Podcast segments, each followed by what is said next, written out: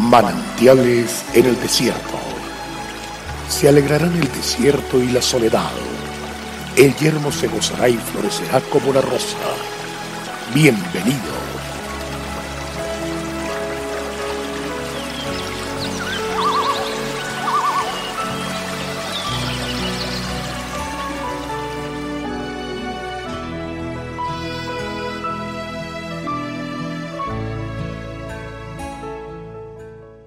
Bendice, alma mía, a Jehová, y bendiga todo mi ser su santo nombre.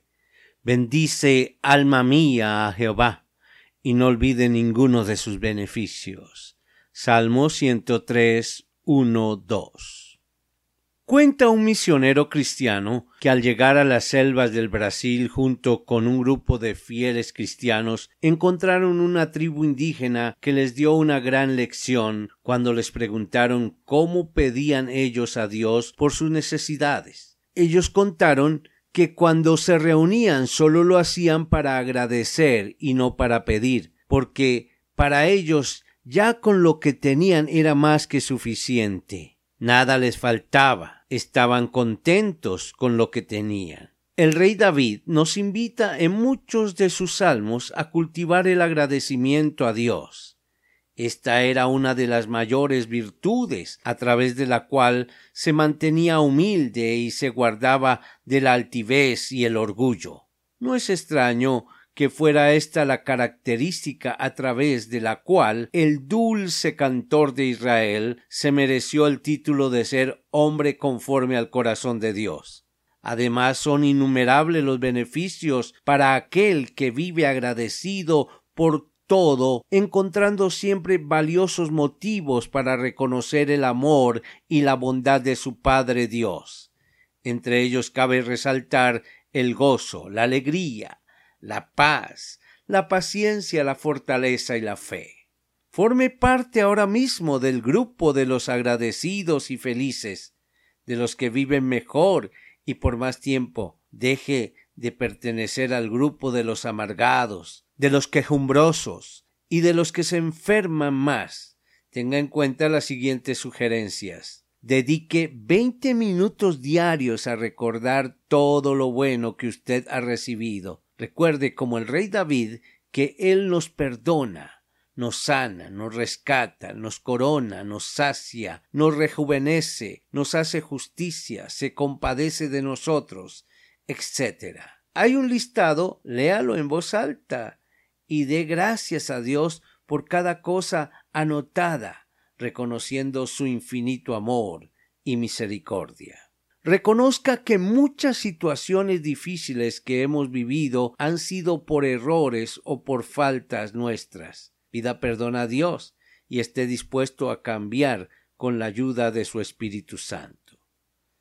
Pida al Señor que le ayude a aceptar a los demás y a reconocer que las faltas de otros son oportunidades que Dios nos da para crecer, madurar y perfeccionarnos en el amor. Propóngase cambiar las quejas por alabanzas y acción de gracias.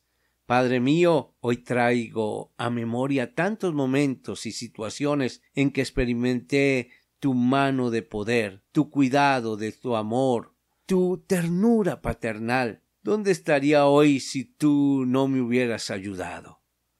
Cuánta seguridad experimento hoy al mirar atrás y recordar la forma como me diste respuesta y me rescataste aún de peligros que ni yo mismo percibía a mi lado. Con todo mi corazón te alabo y con todo mi ser te bendigo.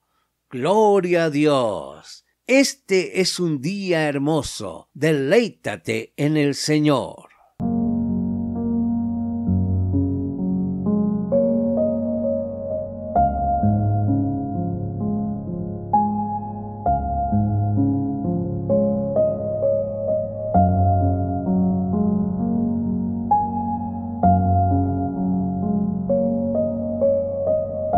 Agradecemos su amable sintonía. Esperamos que este espacio se constituya de bendición para su vida y le invitamos a compartirlo con otras personas. Visita nuestra página web www cfeprimavera.org. Mañana el pastor Daniel Machuca estará de nuevo con un mensaje de aliento en este espacio manantiales en el desierto.